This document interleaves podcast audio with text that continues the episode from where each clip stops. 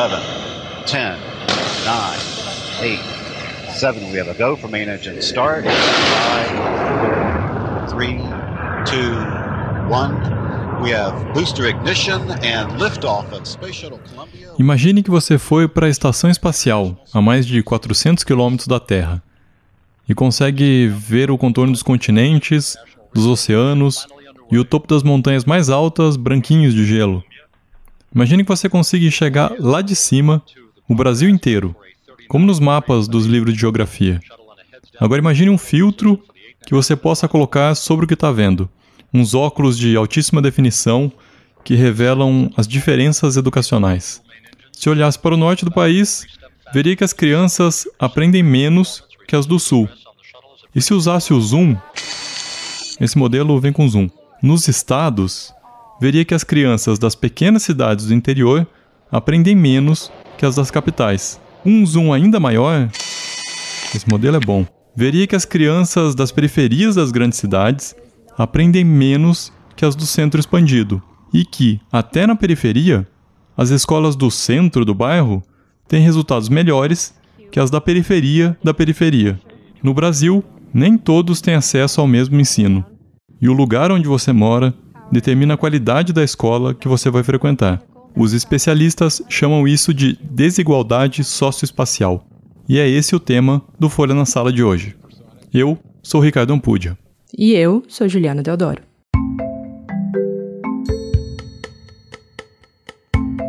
Quando se analisa a desigualdade, um padrão surge no país.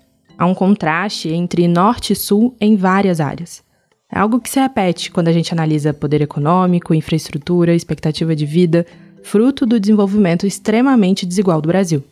Com a educação, não é diferente. E isso se explica pela maneira como a rede pública foi se expandindo no último século, uma trajetória que, aliás, já contamos aqui no segundo episódio dessa série. Segundo o professor da Faculdade de Educação da Universidade de Campinas, Maurício Énica, que é um dos criadores do Indicador de Desigualdades e Aprendizagens, o IDEA, como a ampliação do ensino básico ficou a cargo de estados e municípios, isso foi feito na velocidade das economias deles. O ensino superior e o médio em especial os colégios de excelência de ensino médio, como Dom Pedro II, no Rio de Janeiro, ficaram inicialmente a cargo da União, e a escola primária, como se chamava à época o fundamental, com estados e municípios. Durante a expansão do sistema, a oferta de colégios federais não aumentou, e os estados ficaram então responsáveis por ofertar os dois sistemas, e isso pesou no orçamento. Acontece o seguinte: a gente tinha uma a expansão do sistema menor nesses estados, especialmente nas áreas rurais, nos, nos municípios pequenos. Então, se o sistema educacional no Brasil tem uma expansão lenta, nessas regiões mais pobres ele tem uma expansão ainda mais lenta. No episódio passado, a gente mostrou como o Fundef e depois o Fundeb, que são fundos de financiamento da educação, que ajudam estados mais pobres, contribuíram não só para a universalização do ensino no Brasil, mas também para que a educação fosse municipalizada, ou seja, que as prefeituras fossem mais responsáveis pelo ensino nas cidades. E apesar desse avanço nas últimas décadas, quando a gente coloca aqueles óculos imaginários com um filtro super potente, que mostra a desigualdade educacional, a distribuição territorial dela ainda é muito marcante. Em um trabalho recente, as professoras Maria Tereza Alves e Flávia Pereira Xavier, do Núcleo de Pesquisas em Desigualdades Escolares da UFMG, adicionaram mais um filtro nesses óculos, o da qualidade. Elas cruzaram alguns índices do Censo de Educação Básica e do SAEB para descrever a qualidade educacional, como infraestrutura, formação docente e a complexidade da gestão escolar. E cruzaram com o IDEA, que mede a equidade. Foram usados dados do quinto ano do ensino fundamental. Quando você vê o resultado aplicado ao mapa do Brasil, a imagem é a seguinte: os estados do Sul, do Sudeste e uma parte do Centro-Oeste estão praticamente da mesma cor. Ali se concentram os municípios que têm mais qualidade de oferta, mas que também são os mais desiguais, o que, segundo a Flávia Xavier, não é o desejável para o país. Isso impõe, portanto, ao sistema um grande desafio, porque é, se a gente estiver pensando em qualidade para poucos, Se nós estamos deixando muitos para trás, né, quer dizer que nós não estamos alcançando de fato uma qualidade desejável, né? Essa qualidade ela está selecionando, ela está promovendo mais desigualdades e isso é, para que nós consideremos um sistema de ensino de fato eficaz, essas duas dimensões elas devem ser observadas. A qualidade ela deve atender a todos. Nos estados do Norte e Nordeste estão os municípios com menor qualidade de oferta e que também são menos desiguais. Mas municípios com bons resultados e com mais igualdade também existem. Para a gente ter uma ideia, por exemplo, é, não são muitos os municípios que alcançam essas duas dimensões, de uma qualidade mais alta e uma desigualdade mais baixa. Nós temos em torno de 100 municípios nessa situação. Destes 100 municípios, 30 deles estão no estado do Ceará.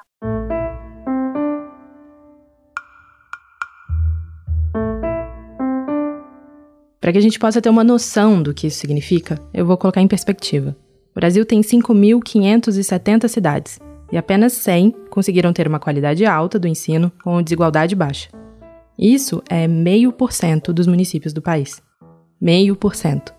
E desses, 30 estão no Ceará. Vejo o Ceará como de fato uma situação muito ímpar. Essa é a Sofia Leste, professora da pós-graduação da Universidade Estadual do Ceará. Ela pesquisa gestão e políticas educacionais e também foi secretária de Educação do Estado entre 2003 e 2005, na gestão de Lúcia Alcântara, do PSDB. A gente ligou para ela para tentar entender o que levou o Ceará a resultados tão bons, tanto em qualidade como em equidade. Então, diria assim, é, sintetizando, a colaboração, a mobilização e a responsabilização. Isso é um triângulo de gestão que contribuiu para que a gente obtivesse esses resultados e que certamente ele pode ser replicado sim, cada estado com suas características.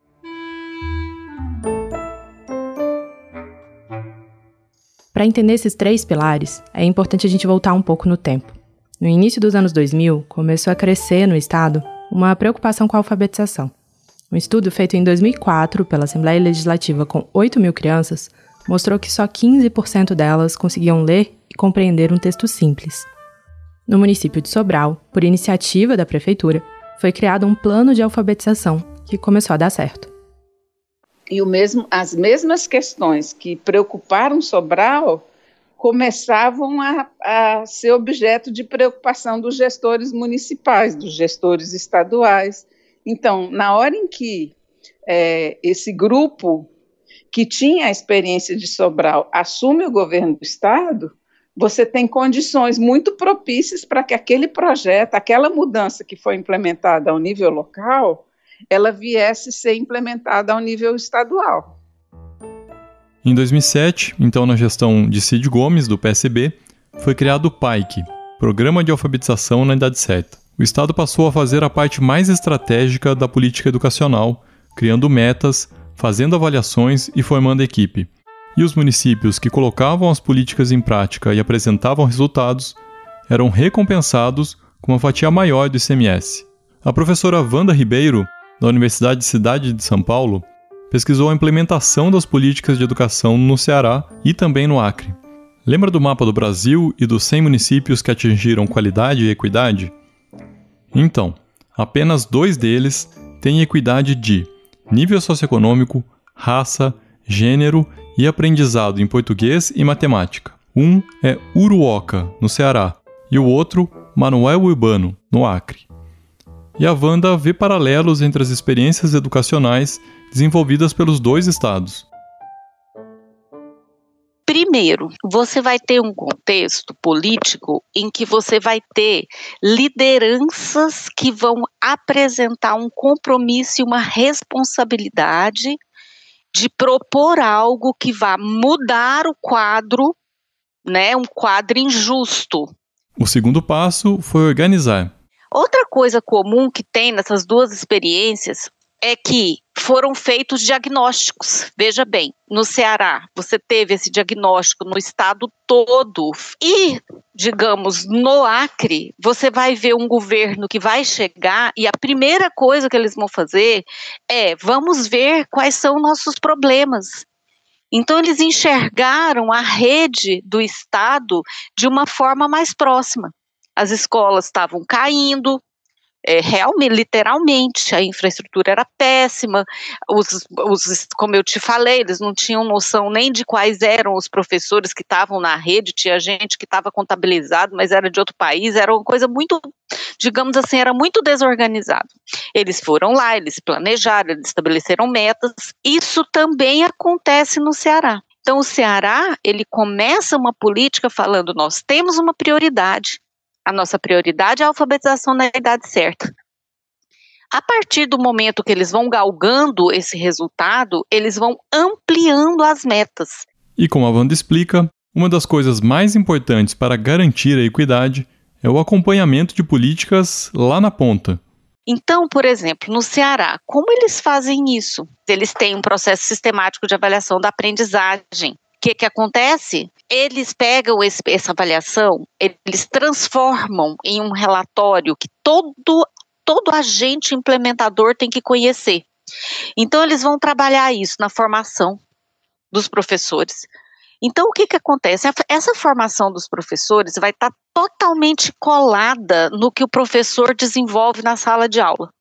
Não é uma formação assim muito teórica, entende? É uma formação colada na dificuldade do professor em sala de aula e nos problemas que a rede está enfrentando para gerar a aprendizagem nas habilidades que os, a avaliação externa mostra que está vendo mais dificuldade.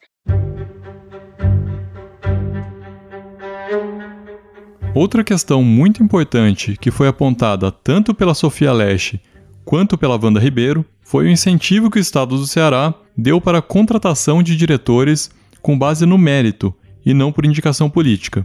E, principalmente, o fato de ter se estabelecido um processo de colaboração muito forte entre Estado e municípios. O município ele não fica solto, né? Eles falam, eles falam bastante, né, da preservação da autonomia do município, mas eles chegam oferecendo um apoio, oferecendo uma linha, oferecendo um trabalho de construção de planejamento e metas, de acompanhamento do que acontece na escola. E eles oferecem a avaliação estadual, a elaboração dos relatórios que vão para os municípios para compreender os dados, eles organizam uma premiação para os agentes, para, na verdade, incentivar esses agentes a se relacionar com a ideia de estar mobilizado pela aprendizagem no Estado. É importante entender que os estados, por conta da estrutura burocrática e até da arrecadação, muitas vezes têm uma capacidade técnica maior para lidar com a estratégia da política educacional. E tem também mais recursos para resolver os imprevistos que surgem no meio do caminho. Essas duas experiências são experiências que, de formas de diferentes, vão lidar com esses conflitos, incentivando, acompanhando, apoiando e trazendo essa ideia de que o órgão dirigente, ele não serve apenas para levantar problemas. Não adianta eu só levantar os problemas, eu tenho que ajudar a resolver os problemas. E é justamente essa colaboração que vai promover uma equidade maior entre os municípios, entre os professores e, consequentemente, entre os alunos. Aqui, a Sofia Leste.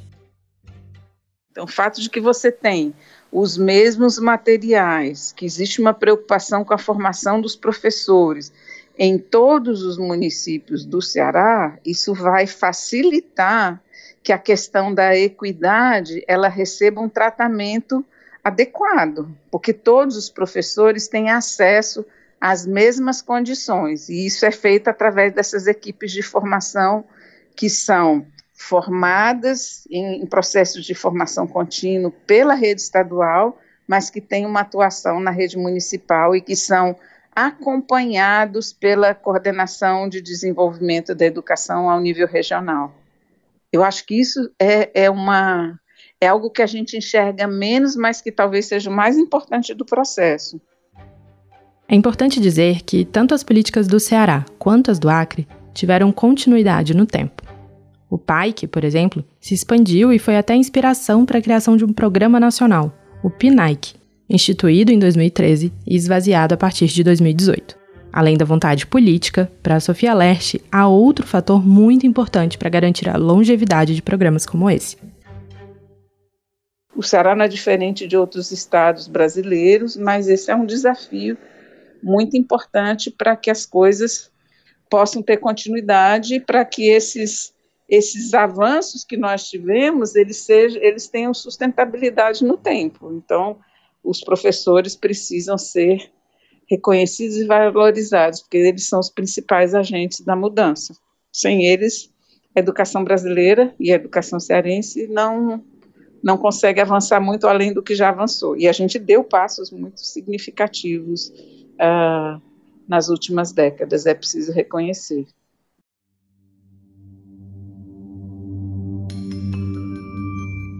Em 2013, quando a professora Janes de Oliveira Benício assumiu o posto de coordenadora pedagógica da unidade 2 da Escola Municipal Professora Lireda Facó, em Fortaleza, a situação não era nada boa. Né, os resultados não estavam, tão, não estavam satisfatórios. É, da rede de Fortaleza, toda a nossa escola, ela era a última assim, no ranking de, de resultados ruins, né? E aí nós tivemos que juntar forças e procurar estratégias para que é, pudéssemos superar essas dificuldades encontradas lá. Em 2013, o IDEB da escola nos anos iniciais foi de 3,6. 60% dos professores eram temporários e não havia muito engajamento deles com a escola que fica numa região vulnerável de Fortaleza. A gente via também que o próprio professor muitas vezes não acreditava que a escola pudesse superar os seus, os seus obstáculos, né? Pudesse se superar. Então a gente foi trabalhar a autoestima dos professores, resgatar esse, esse bem-querer, é, esse olhar que, que nós teríamos de avançar, né? E traçar estratégias para poder melhorar. Logo no início, ela fez uma análise da escola e tentou entender o que não estava funcionando. E por meio do PAIC, o programa do governo estadual que a gente descreveu agora há pouco, ela, a diretora e alguns professores tiveram a oportunidade de conhecer experiências exitosas em outras duas cidades. E nós fomos visitar e a gente foi fomos fazer a troca, né? Tipo, saber o que, é que aquela escola faz que tem de tão, de tão maravilhoso que os alunos todos aprendem, mesmo também em dificuldades adversas, porque as localidades também é, é de difícil acesso e tudo. E aí nós fomos, é, é como é que se diz? Fazer essa interação, ver é, tanto coordenador como professor, diretor, nós chegamos aí em dois municípios, vimos e trouxemos também para que eles também vieram nos visitar. E aí nós trocamos as experiências, isso também foi melhorando a nossa prática pedagógica, né? E a gente foi traçando esse caminho com, juntamente com essas práticas exitosas do, da, desses municípios. Desde então, muita coisa mudou na escola Lireda Facó, a começar pelos professores. 80% deles são concursados. As formações dadas pela Secretaria de Estado são mensais. As estratégias pedagógicas são definidas a partir das demandas que surgem dentro de sala de aula, e há um acompanhamento e uma parceria entre a equipe. O resultado veio em nota. O IDEB, em 2019, foi 6,2. A meta da escola era 4,5. Além disso, não houve nenhuma reprovação do primeiro ao quinto ano. Hoje, quem aponta caminhos é a Janes um dos segredos eu vou te falar, que assim, que para mim é, é, o que leva qualquer escola, é o clima escolar, a gestão participativa e ativa, quando eu digo a gestão, são todos os envolvidos na gestão, tem que ter esse mesmo foco, você está entendendo? Da melhoria da aprendizagem, do sucesso escolar, eficácia do, no processo, porque aí a gente tem e como eu lhe disse, o professor está com o perfil também, está com o perfil da sala, ele tem que estar, né, bem gostar daquela turma, daquela série que ele está, porque ele desenvolve todas as habilidades, né? E tudo isso é uma coisa que se constrói, não é de uma hora para outra. A gente chega na escola, a gente vai conhecer a escola e a gente vai vendo como pode ir adaptando. Então, assim, não foi uma coisa de uma hora para outra. Fortaleza tem resultados complexos e diversos no IDEA, o índice que mede aprendizagem e equidade. A rede é equânime em relação à raça, mas é desigual quando se compara gênero e nível socioeconômico. O estudo feito pela Flávia Xavier e pela Maria Teresa Alves, da UFMG, traçou um perfil das cidades brasileiras em relação à qualidade e desigualdade. Aqueles 100 municípios que estão no topo, que têm mais qualidade e são menos desiguais, têm entre 5 e 20 mil habitantes. Eles estão numa zona rural adjacente, a maior parte dos professores não tem formação adequada e a infraestrutura é mediana. Já nos municípios que têm mais qualidade e são mais desiguais, o perfil é diferente. Geralmente, eles têm mais de 100 mil habitantes, estão em centros urbanos, mais de 60% dos professores têm formação adequada e a infraestrutura é média e alta. É o caso de São Paulo, por exemplo. A maior cidade da América Latina é bastante desigual. Nessas metrópoles há uma transposição da segregação socioespacial em segregação escolar. Quem explica é o professor Maurício Enica. A desigualdade social entre os bairros da cidade se repete no sistema público de ensino. Escolas localizadas em bairros mais ricos têm melhores ofertas de ensino e índice de aprendizagem que as de bairros mais vulneráveis. Isso, segundo ele, se explica observando dois fatores. O primeiro tem a ver com o sistema de matrículas. Por anos, os sistemas de matrículas das redes públicas priorizaram alunos que moram próximos às escolas, criando uma espécie de segregação. É a distância com a escola que determina onde a pessoa vai estudar. Só que o sistema de matrícula de São Paulo ele era híbrido, porque ele abria a possibilidade, a possibilidade de realocação no, no sistema. E boa parte dessa realocação se dava de uma forma muito pouco transparente, com enorme poder decisório para as equipes escolares. Aí é a hora em que a escola pode decidir se ela aceita ou não a matrícula do Ricardo ou, sei lá, eu, ou de uma outra pessoa.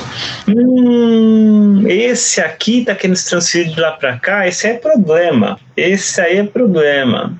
Hum, conheço esse aí, esse é filho de fulano que estudou comigo. Vixe, encrenca. Essa realocação também gerava uma competição das famílias por escolas melhores para seus filhos. Pais com mais instrução e mais participativos buscariam escolas melhores, com mais estrutura e mais bem organizadas. A mesma lógica que as famílias de maior renda usam para escolher uma escola privada, mas o sistema público. O problema é que os alunos de famílias menos estruturadas, que podem ser mais desafiadores do ponto de vista pedagógico, acabavam nas escolas menos preparadas, o que gera o que Maurício chama de espaços de renegação espaços onde vão se concentrando aqueles que não escolhem, aqueles que são rejeitados. Em paralelo, a gente tem a concorrência dos professores para dar aula. O, o, sistema de atribuição de aulas é um sistema que dá a prerrogativa da escolha aos professores mais pontuados. Tempo de carreira, titulação. Os professores vão procurar dar aula onde? Perto da sua casa, em escolas mais bem estruturadas. Junte-se a isso uma desigualdade na distribuição de verbas. Segundo a pesquisa do professor, escolas periféricas têm menos disponibilidade de recursos para investir em estrutura. A combinação desses dois fatores faz com que a desigualdade social e a desigualdade educacional se sobreponham nos territórios.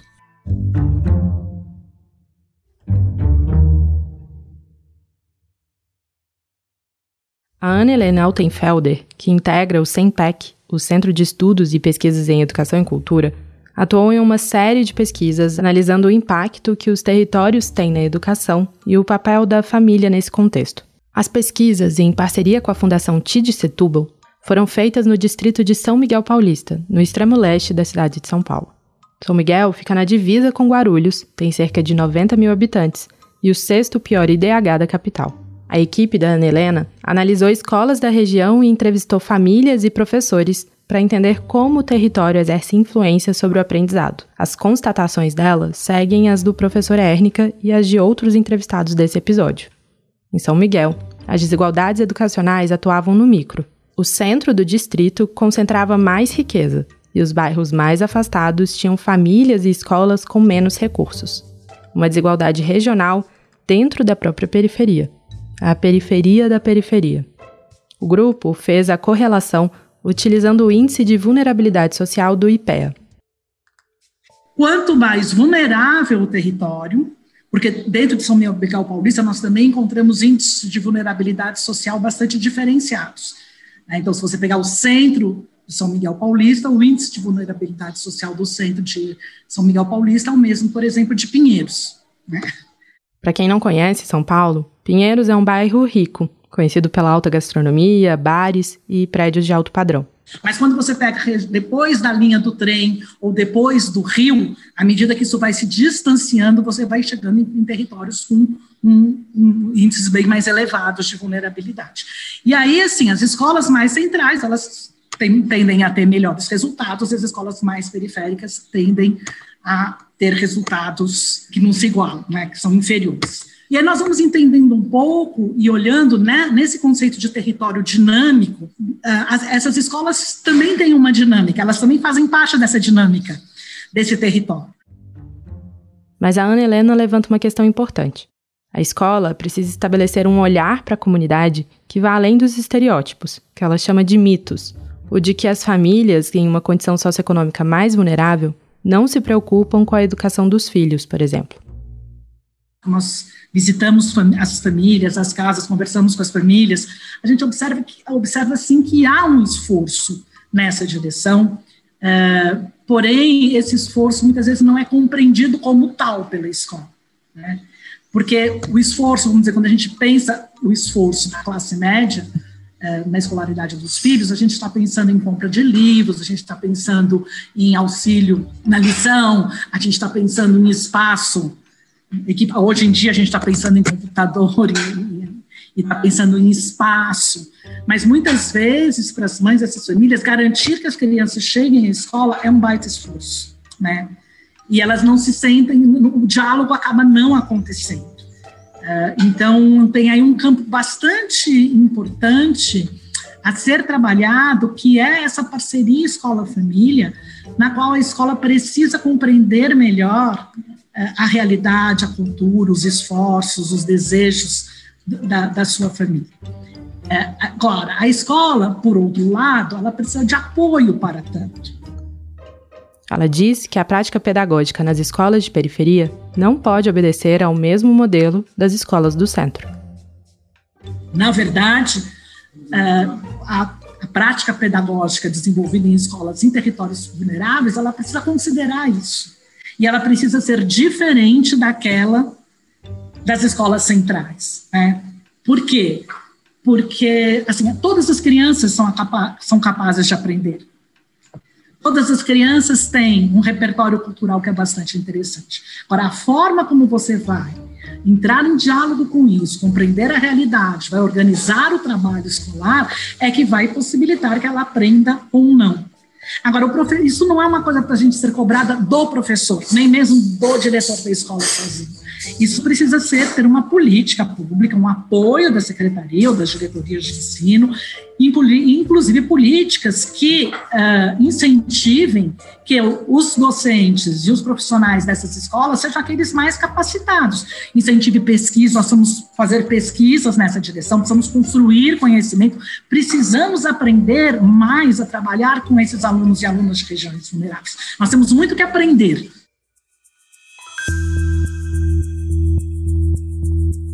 Quem conhece bem a realidade de uma escola de periferia é a professora Adriana Nunes. Ela dá aulas para turmas iniciais do Fundamental 1 no Jardim Helena, que fica na margem do distrito de São Miguel Paulista. Adriana nasceu e cresceu no Jardim Helena. Foi morar alguns anos em Guarulhos, mas voltou com o marido e duas filhas. Ela leciona em duas escolas, que ficam a 10 minutos da casa dela, mas em partes bem diferentes do bairro. A primeira, da rede municipal, fica na área mais estruturada, no centro do Jardim Helena. A segunda, da rede estadual, fica nas bordas do bairro, próximo ao Jardim Pantanal, uma comunidade bastante vulnerável, com áreas de ocupação irregular às margens do rio Tietê. O Jardim Pantanal é conhecido por ser uma área de alagamento frequente na época de chuvas. Então, quando acontecem, por exemplo, aquelas enchentes, o ano retrasado mesmo, nós ficamos dois meses é, com assim com alto, um alto número de alunos que não estavam indo para a escola nesse período, né, de enchentes, porque perdeu casa, perdeu tudo. Então, foi uma, um, um período assim bem bem complicado. Então, a, a escola do a escola do estado fica mais nessa região. Nas escolas em que dá aula, Adriana nota a realocação que os especialistas nos contaram. Os pais tentam, sempre que podem, migrar os filhos para a escola com mais estrutura dentro do bairro. A maioria dos pais do Fernandes, Fernandes é a escola do estado, eles querem de qualquer jeito transferir as crianças para a prefeitura. Porque na prefeitura é, você tem, como eu te falei, apoio educacional melhor. Né? Então você tem mais aulas, você tem lá é, recuperação paralela, que é algo extremamente importante, é um apoio pedagógico para nós muito importante, e que no estado é, apenas a recuperação paralela ela aparece, mas ela aparece assim em momentos é, durante o ano, não é algo já proposto desde o início do ano, um projeto, né, que é escrito. Então é algo meio que, não vou dizer jogado, mas é no momento em que aparecem a, ali as verbas para que aconteça uma recuperação paralela, elas vão acontecer. A professora trabalha com crianças em fase de alfabetização e diz não perceber diferenças de comportamento ou aprendizado entre as turmas das duas escolas, mas observa que a vulnerabilidade social impacta. Mas, no geral, as crianças são muito parecidas, não, não consigo é, notar assim muita diferença. Um pouco, talvez um pouco mais carente as, das do Estado, né? Por ser naquela localização onde eu te falei. Então, tem crianças que vão é, definitivamente para comer, né? Tem, tem famílias que mandam as crianças mesmo porque não tem o que comer em casa. Então, você percebe que elas dormem muito na sala de aula, né? Elas têm é, problemas, assim, até mesmo de saúde. Né? E isso é uma coisa muito complicada, assim, me toca muito, sabe? Ter que falar sobre isso. Mas eu percebo mais no Estado, isso, né? Essas dificuldades maiores assim na questão da saúde. Na prefeitura não tanto. Essas demandas que a Adriana encontra de atendimento aos alunos, chamar os pais na escola, encaminhar para serviços de saúde, conselho tutelar, toma, segundo ela, pelo menos o período de uma aula do seu dia. Algo que ouvimos dos pesquisadores entrevistados nesse episódio explica isso. Nos bairros periféricos, a escola é muitas vezes o único equipamento de atendimento do Estado tudo acaba neles. Professor, uma pergunta difícil agora. Você dá aula para as mesmas séries, mesma disciplina, nas duas escolas. Você acha que os seus alunos têm a mesma oportunidade de aprender? Eu gostaria que eles tivessem as mesmas chances. Eu gostaria muito, sabe? Mas nem sempre é assim. Nem sempre. E é, não é uma não é assim uma acusação, mas eu acho que a família faz muita diferença nesse processo, né? É, eu percebo, a gente percebe muito isso na, numa reunião de pais, né? Então, quando você vai fazer uma reunião de pais, é, geralmente é para você tratar essas questões de necessidades educacionais, né, dificuldades que a criança está apresentando. E geralmente nessas reuniões aparecem 10, de 30 alunos, né, de 27, vamos, vamos dar um exemplo assim. Geralmente aparecem 10, 12 pais e são das crianças que não te dão problema, não tem problema, né? E aquelas crianças que você precisa muito, que você precisa ter aquele contato com a família, de falar, olha, vamos ser parceiros, né? Vamos dar as mãos e estar juntos para a gente poder chegar é, no final do ano com uma criança que, que realmente conseguiu assimilar alguma coisa, né? A gente não tem esse contato. Então, assim, eu sou muito insistente, sabe? Eu sou meio sem vergonha. Eu falo que eu não, eu não quero perder nenhum deles. Então, é, já teve casos assim de eu passar o ano inteiro tentando falar com a família, né, falar com os, com os responsáveis. E aí, quando vem alguém, eles são mal criados ainda. Eles falam que eles não têm o que fazer. Eu não tenho o que fazer, professora. Eu, infelizmente, eu, não, eu não, não tenho. Ele não, se ele não aprendeu, ele não aprendeu porque ele é burro. Então, eu já ouvi muito isso, né? E aí eu falo, não, mas a gente vai tentar é, dar as mãos, estar juntos, fazer uma parceria, porque eu preciso de vocês, né? Vocês precisam de mim, então a gente precisa estar junto. Então, assim, é, eu falo que é a minha frase é, chefe, sabe? No início do ano, a minha primeira reunião é isso que eu falo, nós temos que ser parceiros, né? Então a gente procura, a gente tenta, a gente tenta fazer, sim, essa parte, né? É difícil, é muito difícil, mas a gente tenta fazer isso, né? Tentar modificar, tentar mudar o olhar, né? Porque eu acho que tudo parte dessa questão de mudar o olhar, né? Não é porque você está na, no Jardim Helena que você não pode ter as mesmas condições que um outro aluno.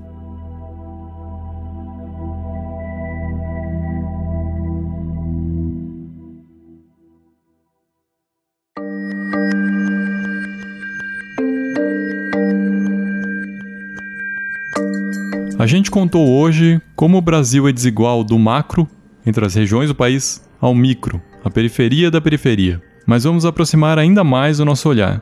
No próximo episódio, vamos mostrar por que, dentro da sala de aula, alguns alunos ainda são tratados de forma desigual pela escola. Esse foi o Folha na Sala, o podcast da Folha para professores em parceria com o Itaú Social. Essa série sobre desigualdade educacional vai ao às terças a cada 15 dias em todas as plataformas de podcast e no site da Folha. Nesse episódio, usamos um áudio da SpaceX da NASA. A coordenação do podcast é de Fábio Takahashi e Magé Flores. A edição de som é de Stefano Macarini. Até mais. Tchau.